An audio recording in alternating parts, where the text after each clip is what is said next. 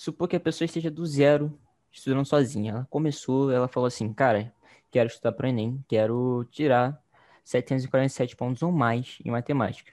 E assim, como ela faz isso se ela tem uma base muito fraca em matemática? E antes de tudo, define, se você puder definir o que seria a base em matemática, seria bom. Olha, a ba... eu vou chamar assim, ó, base. O que é uma base? É tudo aquilo que você precisa subir para alcançar um nível acima, tá? Então, assim, ó, eu posso dizer, por exemplo, que a base de porcentagem é fração. Eu já falei de porcentagem direta aqui, tá? Mas eu posso dizer que a base da probabilidade, uma das bases da probabilidade é a análise combinatória, você saber contar. Porque a probabilidade, o denominador na probabilidade, é justamente todos os eventos possíveis. Então você vai ter que saber contar. Você vai saber a análise combinatória. Então, é, não existe uma base de matemática.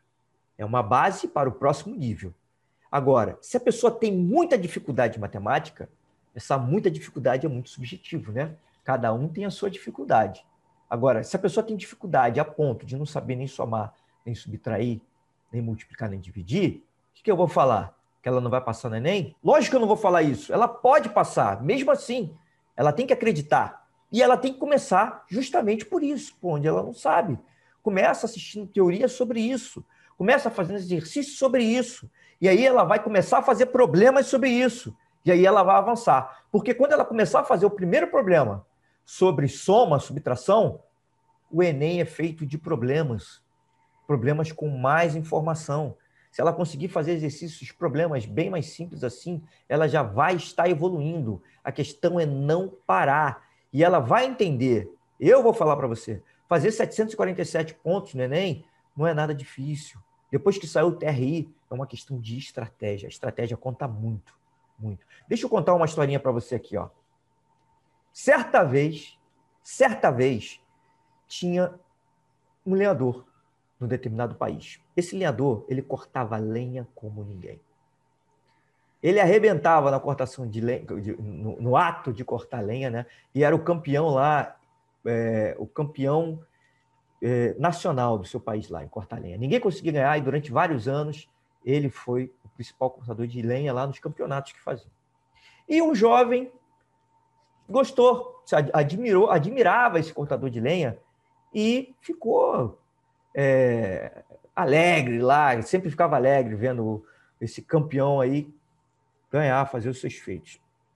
E o jovem, em determinado dia, ele teve coragem, foi lá, pediu para o cortador de lenha, pô, Pô, mestre, o senhor pode me, me ensinar a cortar lenha? O senhor pode me ajudar? Eu sempre quis ser cortador de lenha. Tá bom, o jovem era, era novo e o, o, o mestre né, já tinha uma idade mediana, mas estava ganhando os campeonatos. E esse jovem ficou lá aprendendo com o mestre durante vários, vários anos lá, aprendendo a cortar lenha. E nesses vários anos o mestre foi ganhando vários campeonatos. Até que um dia o jovem fez uma grande pergunta para o mestre. Que pergunta foi essa? Mestre, o senhor aceita meu desafio? O jovem ficou tanto tempo ali aprendendo, achou que já estava a ponto de desafiar o mestre. E foi lá, meu amigo, vou desafiar, vou ganhar o mestre. Esse era o pensamento do jovem. Isso, e qual foi, qual foi a resposta do mestre? O mestre chegou e falou: Bom, tá bom, pode ser. Vamos lá, vamos pode, pode marcar aí que a gente é, faz esse embate aí. Beleza, então marcaram e foram os dois juntos lá disputar o campeonato.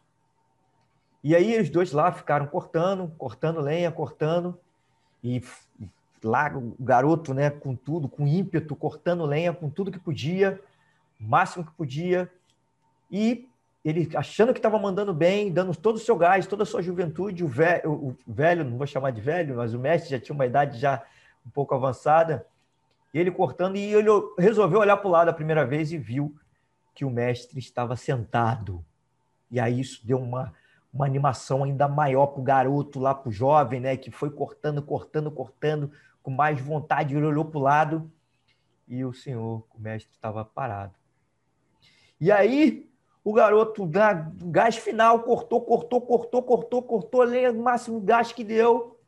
E aí acabou o concurso. E aí começaram a contar, né? Começaram a pesar para ver quem tinha é, conseguido coletar uma maior quantidade de madeira. E aí, logicamente, quem ganhou? Quem? Não, não foi logicamente. Quem ganhou foi o mestre. E o garoto ficou hum. indignado, indignado. Pô, mestre, mas como isso é possível?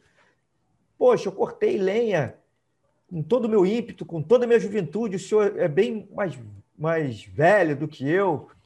E eu cortando essa lenha toda. E sempre, além disso, quando eu olhava para o lado, o senhor estava parado, sentado. Opa, calma aí, jovem aprendiz. Eu não estava parado, respondeu o mestre. Eu estava afiando o meu machado. Moral da história. História um pouquinho longa, mas qual é a moral dela? A moral dela é o seguinte: às vezes, você faz um esforço excessivo para aprender alguma coisa. Você faz uma quantidade absurda de exercício tentando dominar a matéria lá, revisa, faz tudo direitinho. Só que talvez você esteja pecando em uma coisa. Você não está afiando o machado. Na nossa analogia, afiar o machado é o quê? São as estratégias para passar no Enem. E essas estratégias, agora, para o Enem, valem mais do que nunca. Por quê? Porque o Enem está adotando a teoria da resposta ao item. É o TRI, famoso TRI. Então, a estratégia agora vale muito no Enem.